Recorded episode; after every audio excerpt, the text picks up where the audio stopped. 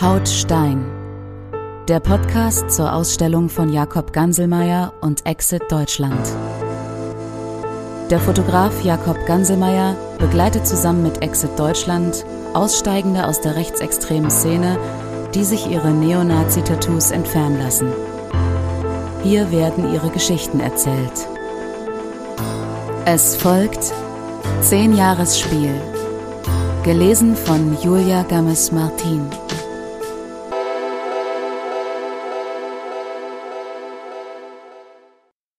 Mit 13 Jahren habe ich mich der rechten Szene angeschlossen. Allerdings nicht zufällig. Mein Großvater war in der Wehrmacht und ich wurde von meinem Opa aufgeheizt. Ich bin damals gezielt auf die rechte Szene zugegangen, also im Kreis Hannover war das, die NPD mit Kameradschaftsabenden und so weiter. Dort erschien es mir doch sehr langweilig, die waren mir nicht radikal genug. Dann habe ich mich an die FAP, also die Freiheitliche Deutsche Arbeiterpartei, gewandt – es hatte auch einen Nervenkitzel zu damaligen Zeiten, denn in den 80er Jahren haben sowohl die NPD als auch die FAP beziehungsweise überhaupt die Rechten sehr viele Schlagzeilen gemacht in Hannover. Explizit die FAP hat eben krasse Antworten gehabt, die mich angesprochen haben. Also zum Beispiel Todesstrafe für Kinderschänder, Ausländer raus und nicht eben die seichte Variante von wegen Ausländerrückführung und so weiter. Natürlich habe ich nicht gleich die Internas mitbekommen.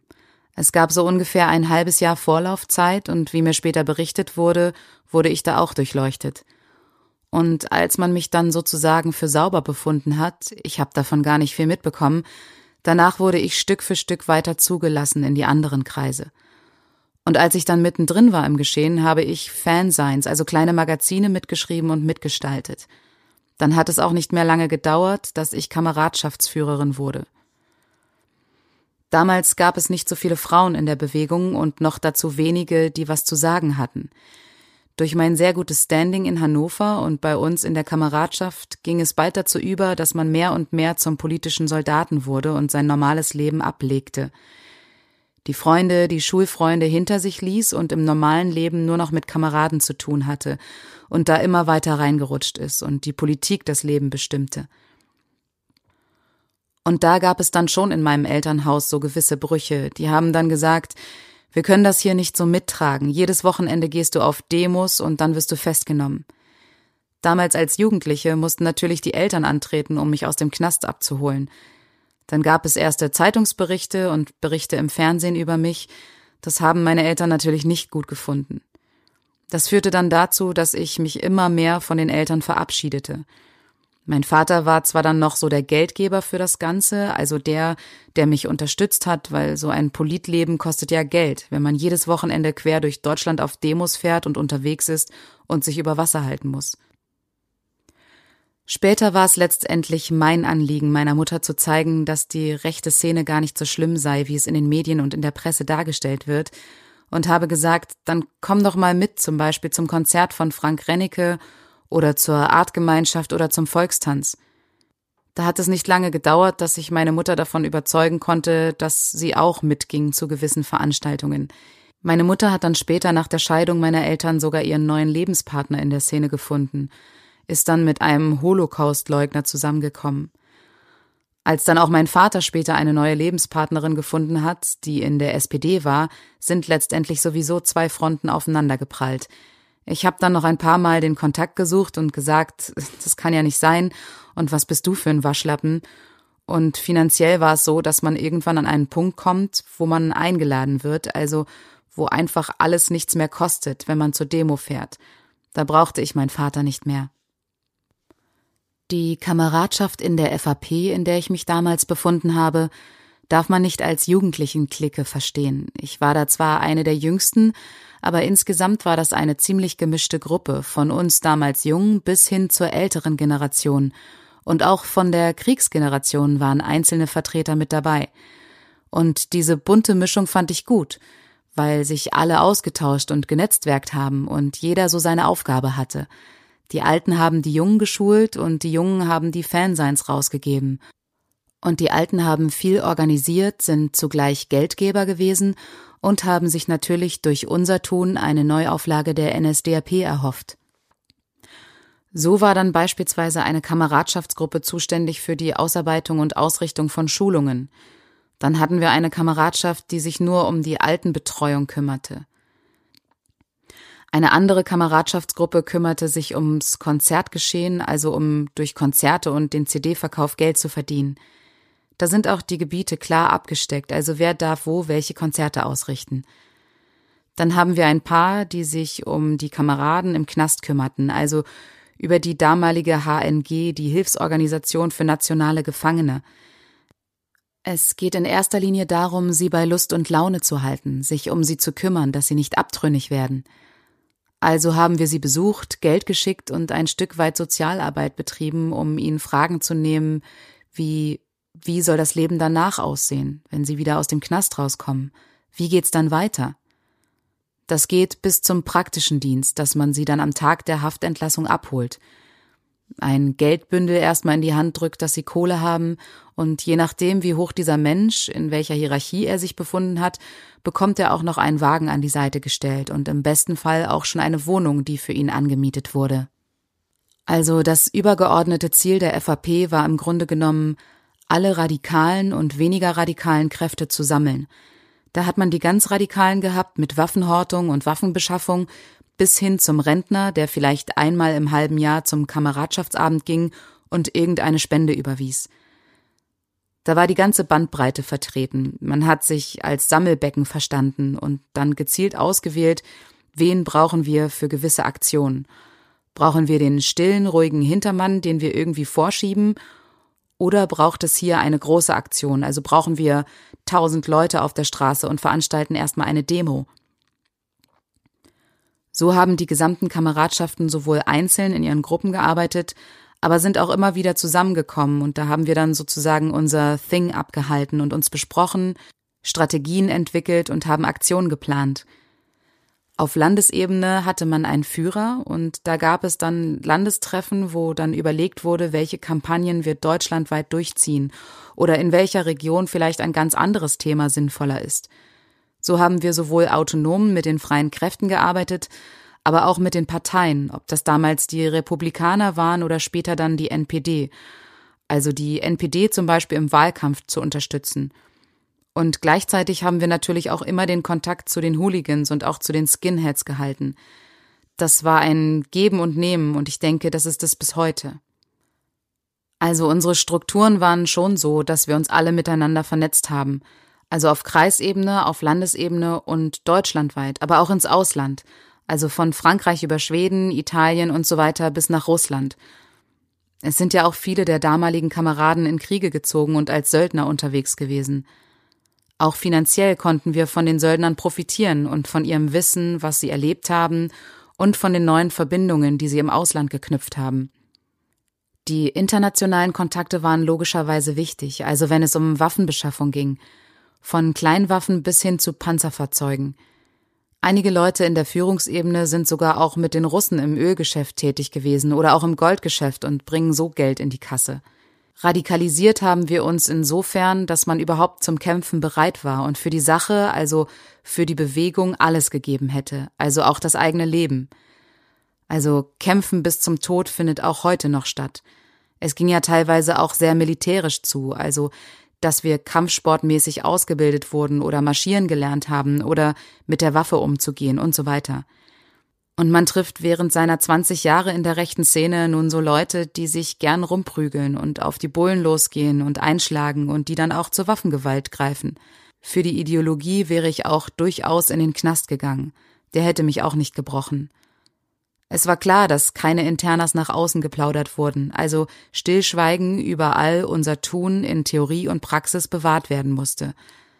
Es waren regelmäßige Treffen anberaumt. Es war auch klar, dass man sich regelmäßig schulen lassen muss, dass man da auch gar nicht drum rumkommt, also dass wir hier nicht in irgendeinem Comedy-Freizeitclub sind. Wenn neue Leute dazu kamen oder Kameraden Freunde mitgebracht haben, die mussten erstmal einen Einstand durchlaufen also wo wir die Person durchleuchtet, sie kontrolliert haben, um zu sehen, sind das möglicherweise eingeschleuste V-Leute oder irgendwelche, die es möglicherweise nicht ehrlich meinen. Da war auch so eine Art Aufnahmegespräch, das ich damals mit ihnen geführt habe. Wenn man dann eine Zeit lang mit diesen Menschen zu tun hatte, dann sieht und hört man schon, was da für Ideen dahinter sind. Während meiner Szenezeit, so in der mittleren Phase, nach fünf bis acht Jahren, habe ich mir dann irgendwann überlegt, so ein Tattoo könnte mir auch gut gefallen. Man war ja von vielen Tätowierern umgeben. Von Führerbildern über Hakenkreuze, Reichsadler, Keltenkreuze und so weiter. Aus meiner Kameradschaft ist damals auch ein Tätowierer hervorgegangen. Ich habe mir Bilder rausgesucht aus der germanischen Mythologie, also Wikingermäßig und auch ein Keltenkreuz hatte ich. Das entsprang schon meiner damaligen Ideologie und Einstellung. Ich war aber nie so richtig diejenige, die wie andere mit einem Tattoo angefangen und immer weitergemacht haben. Ich habe meine Tattoos auch nie als Kunstprodukt gesehen, sondern schlicht und einfach funktional, um meine Ideologie nach außen zu tragen. Mir als Frau ist es relativ leicht gefallen, mich sozusagen in der Männerwelt durchzuwursteln und hochzuarbeiten, weil ich von Anbeginn gesagt habe, für was ich stehe, was ich will und da habe ich auch meinen Haken auf den Tisch gehauen und meine Ellenbogen benutzt. Das war relativ einfach, weil ich einfach auch gute Ideen hatte. So langsam in den 90er Jahren wurden immer mehr Frauen zugelassen, also auch auf Demonstrationen. Davor hieß es zum Beispiel, Frauen haben auf Demonstrationen gar nichts zu suchen. Sollen sie da verletzt werden? Die sind doch dafür da, Kinder zu kriegen und dem Mann den Rücken im Kampf zu stärken. Das war so das Bild. Aber in den 90ern haben die Frauen schon auch eine wichtige Rolle gespielt. Wir gründeten dann zum Beispiel für Demonstrationen nicht das Rote Kreuz, sondern das Braune Kreuz. Und dann kam ja auch die Zeit bei mir, als ich meinen Mann kennengelernt habe, dass ich Kinder bekam und da lenkt man dann zwangsläufig den Fokus auf andere Themen. Also, wie soll das für unsere Kinder mal weitergehen? Was müssen wir für die Kinder schaffen? Wir wollten ja unsere Kinder nicht an den Staat verlieren, indem wir sie in die Staatsschulen oder in den Staatskindergarten gaben. Deswegen haben wir geguckt, dass wir unser Gegenprogramm starten, indem wir dann Krabbelgruppen installiert haben, Kindergruppen, Mutter-Kind-Gruppen, wo wir dann auch andere Mütter eingeladen haben, Volkstanzgruppen. Ich habe zugesehen, dass unsere Kinder immer in einer Privatschule untergebracht waren, weil alles andere war für mich ein No-Go. Wir als Eltern haben geguckt, dass wir unsere Kinder, also die ganzen Szenekinder sozusagen sammeln und sie in unserem Sinne beschäftigen und dass sie ihre Freizeit zusammen verbringen. Und außerhalb des Alltags gab es wenig Außenkontakte, also außerhalb der Schule. In meiner 20-jährigen Zeit in der rechten Szene hat es zwei Erlebnisse gegeben, wo ich mit dem Verfassungsschutz Kontakt hatte. Die hatten in der Tat mal versucht, mich anzuwerben. Das war der Zeitpunkt, glaube ich, kurz nachdem das zweite Kind geboren war, wo ich gesagt habe, hier ist Schluss und da ist die Tür. Also das wäre für mich niemals in Frage gekommen. Und dann sind sie noch bei meiner Mutter aufgetaucht und haben versucht, meine Mutter auf mich und meinen damaligen Mann anzusetzen. Aber auch das hat nicht geklappt. Meine Mutter hat mir das aber auch erst sehr viel später so am Rande mal erzählt, sonst wüsste ich es gar nicht. Aber bei meinem persönlichen Anwerbungsversuch haben die mir 1000 Euro im Monat versprochen. Also ein lächerlicher Betrag im Vergleich zu dem Geld, das ich damals zur Verfügung hatte. Also sich auf den Verfassungsschutz und somit auf diesen Staat einzulassen, würde in der rechten Szene zur Tötung führen, und das wollte ich natürlich nicht. Und ich war auch so ideologisiert und so auch gegen den Staat aufgestellt, dass es für mich niemals in Frage gekommen wäre. Und im Bewusstsein hatte ich ja, dass in jedem Fall für jeden von uns gesorgt ist innerhalb der rechten Szene. Also Geldnot hatte man eigentlich gar nicht. Und von daher finde ich es ziemlich lächerlich und billig, für 1000 Euro Leute zu kaufen, die sich verraten sollen und damit möglicherweise auch noch ihre eigene Tötung in Kauf nehmen. Das sagt dann eben auch was darüber aus, welche Leute der Verfassungsschutz dann auch kriegt. Also das sind Leute, die alles für Geld machen. Ums klassische Geld verdienen musste ich mich gar nicht wirklich kümmern. Geld war immer da.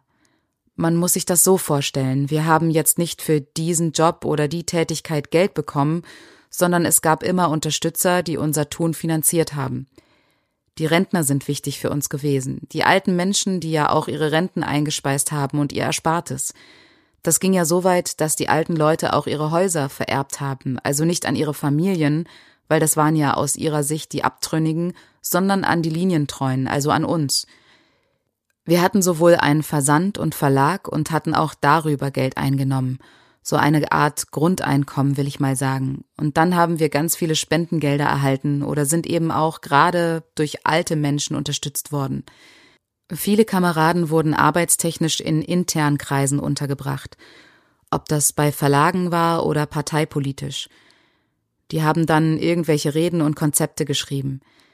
Bis hin zu verschiedenen Handwerksbetrieben, die wir ja auch in der Szene hatten. Es gab natürlich auch welche, die außerhalb der Szene einen Beruf gefunden haben. Das System läuft deutschlandweit so. Zum Finanzsystem gehören ja auch Firmen, die uns gesponsert haben, und man muss es dann auf internationaler Ebene sehen, also wie da die Zusammenarbeit ist. Und irgendwann haben wir auch Schulungen. Und irgendwann haben wir auch für Schulungen Geld verlangt. Es sind unterschiedliche Arten von Schulungen gewesen, die wir oder die ich gemacht habe.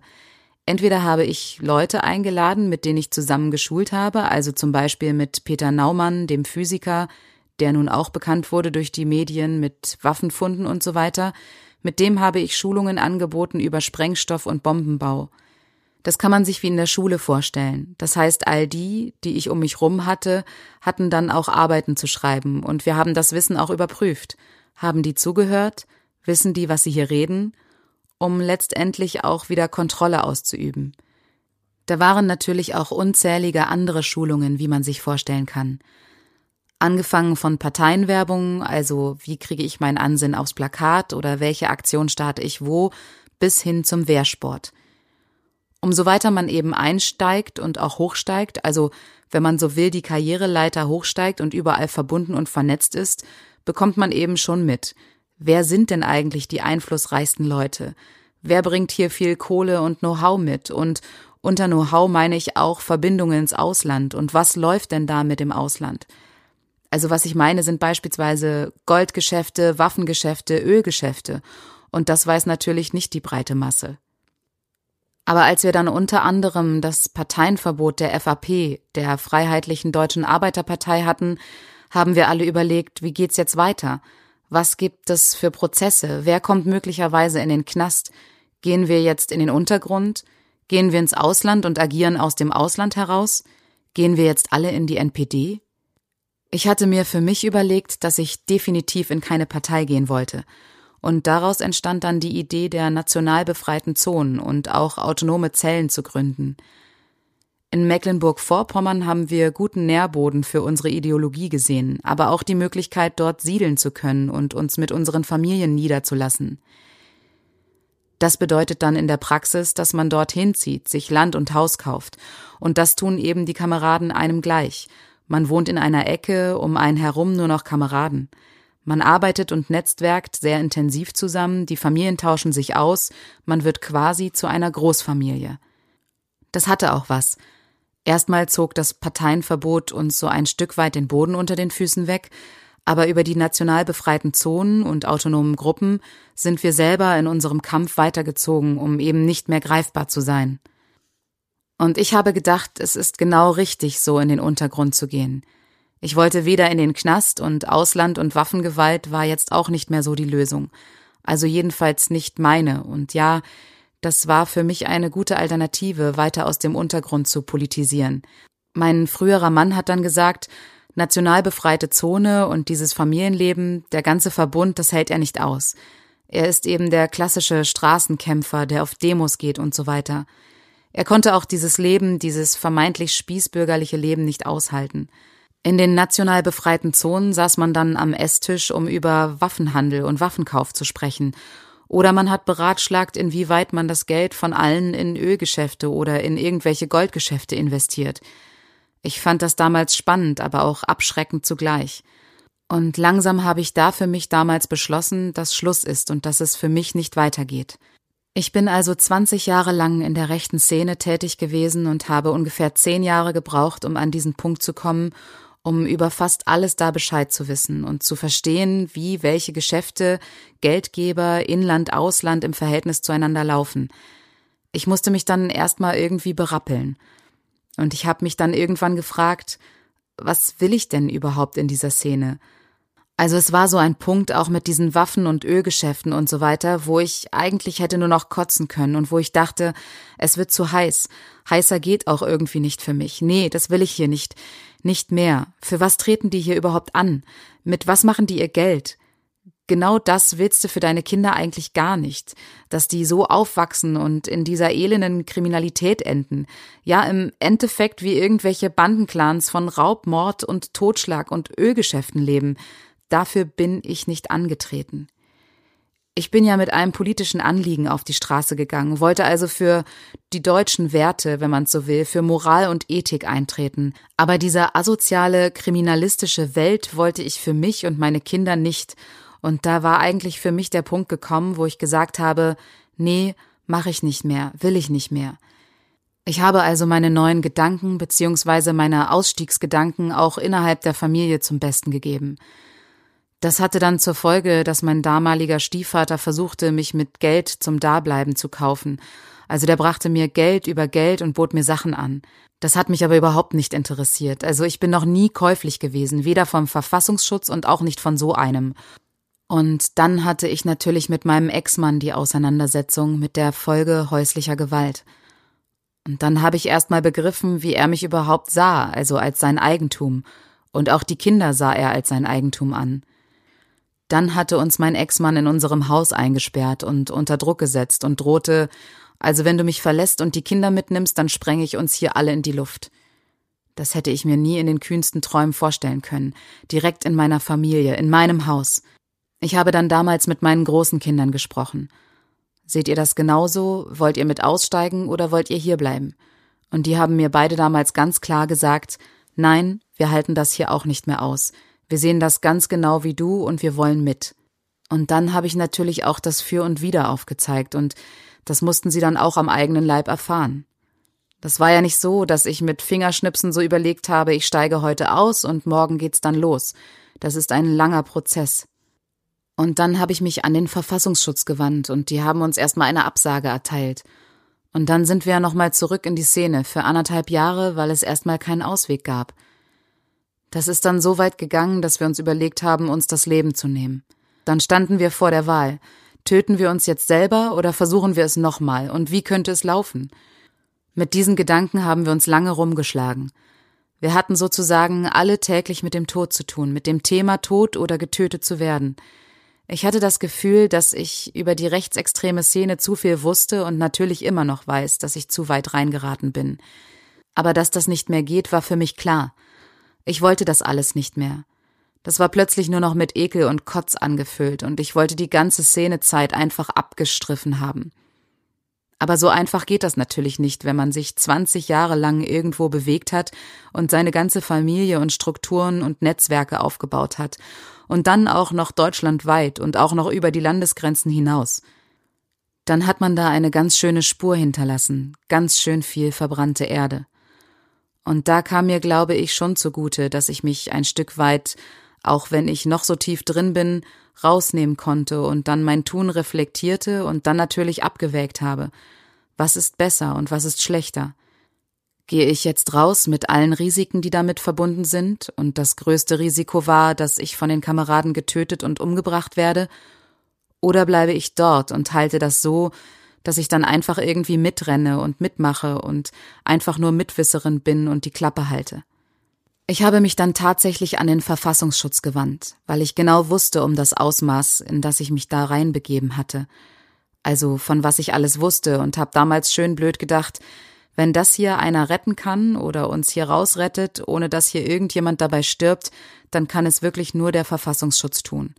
Ich hatte einen Ausstiegsplan, den ich damals dem Bundesamt für Verfassungsschutz vorgelegt und gesagt habe, hier, ich möchte gerne hier raus, ich bringe sogar Geld mit, ich bringe Ideen mit und meiner Ansicht muss es so und so laufen und mit anderer Identität, wir müssen hier weggebracht werden, am besten ins Ausland und so weiter. Also wie muss dieser Ausstieg aussehen? Was brauche ich dafür, um hier überhaupt lebend rauszukommen? Also auch noch mit den Kindern ohne unter Dauerverfolgung und Stress und so weiter zu leben. Und da kamen mir natürlich meine Szenekenntnisse und mein eigenes Tun zugute, weil ich ja genau wusste, inwieweit man in der Szene bestraft wird, verfolgt wird, ausfindig gemacht wird. Das habe ich ja während meiner Szenezeit erlebt.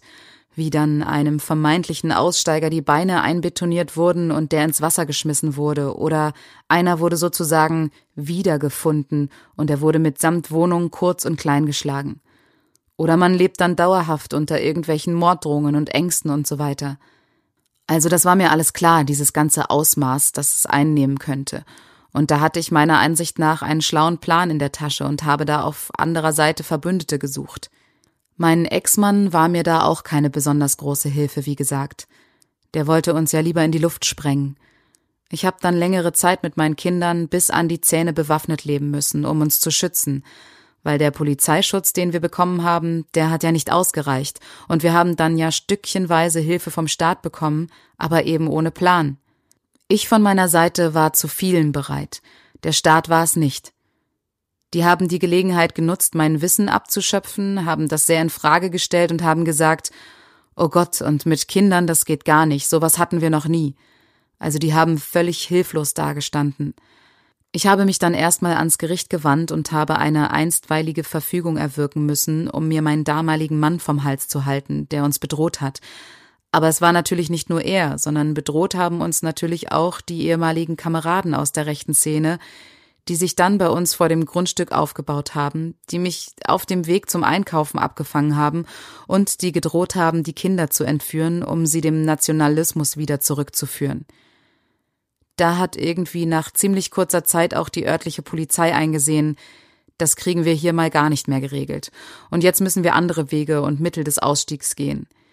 So hat man mich und meine Kinder von Bundesland A nach Bundesland B gebracht und hat dann einfach irgendwie wild drauf losgemacht.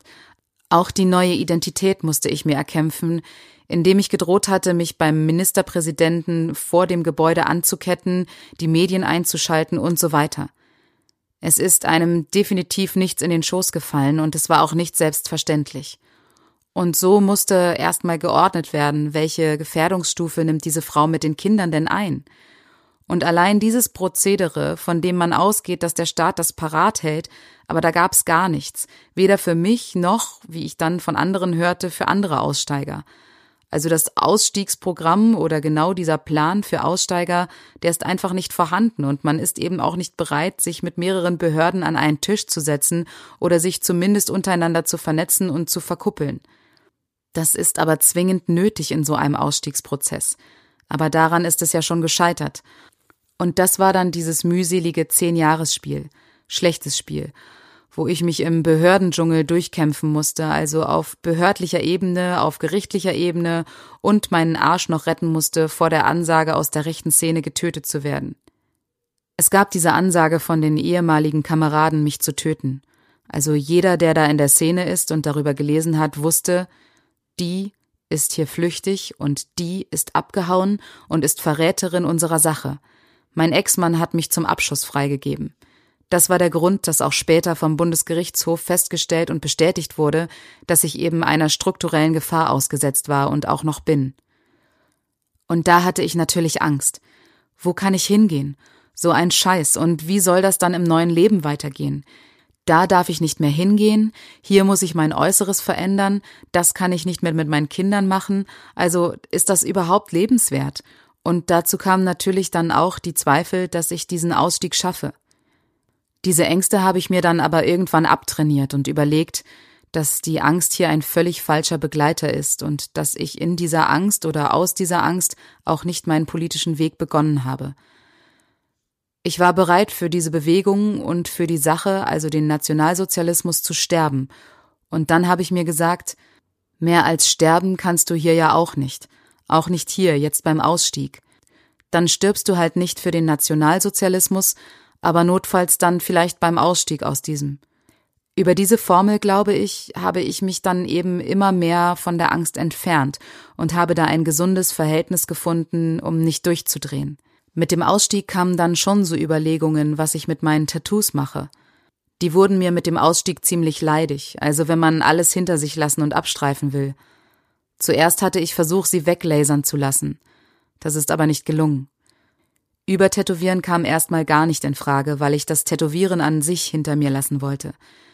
Ja, aber wie das so ist, es ging nicht, die Bilder restlos wegzulasern. Und nun musste ich mich entscheiden. Also renne ich rum wie eine Frau mit Krampfadern, weil diese halb weggelaserten Bilder sahen nicht schön aus, oder lasse ich da jetzt etwas anderes drüber machen? Und dann habe ich mich doch für das Übertätowieren entschieden. Zumal ich aber sagen muss, dass das Weglasern schon Tausende von Euro gekostet und Schmerzen ohne Ende bereitet hat. Und da muss man natürlich immer gucken, wo kriege ich das Geld dafür her? Ich habe über meinen Ausstieg viele Vorträge gehalten und Interviews gegeben, um mir das zu verdienen. Durch Spendengelder bin ich dann letztendlich zu den neuen Bildern gekommen, die dann übertätowiert wurden, worüber ich sehr froh und dankbar bin. Das setzt natürlich nicht nur diesen mechanischen Prozess in Gang, sondern macht auch was mit einem, also das Innenleben.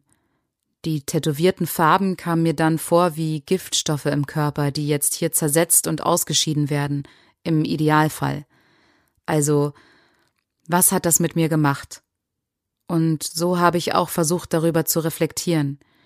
Wie vergiftet war ich eigentlich, also mit meiner Einstellung?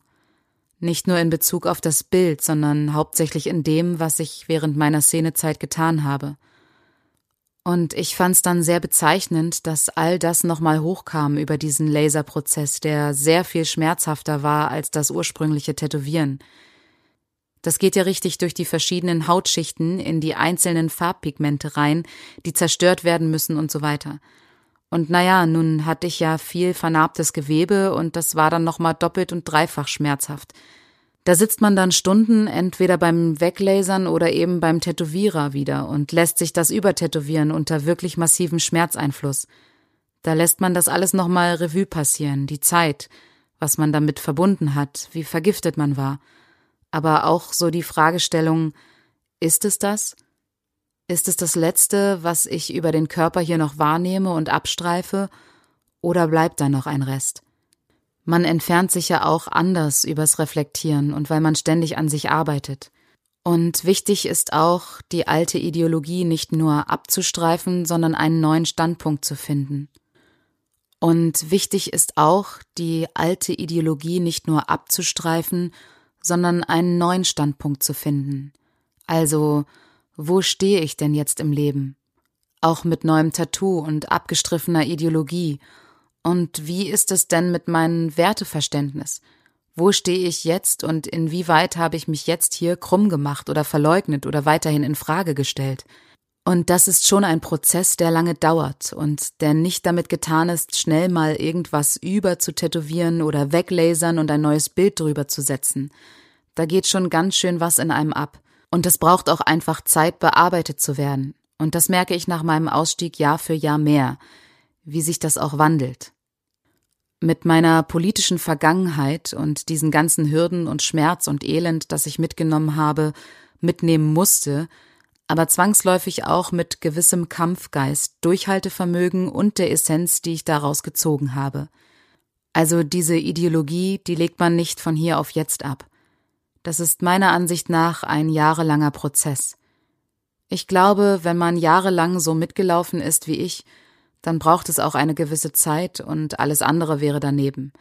Ich habe den Anspruch für mich, dass es nicht nur äußerlich alles schick und schön ist, sondern auch innen drin. Sie hörten Haut Stein, den Podcast zur Ausstellung von Jakob Ganselmeier und Exit Deutschland. Infos und weiterführende Links in den Show Notes sowie unter jakobganselmeier.com oder exit-deutschland.de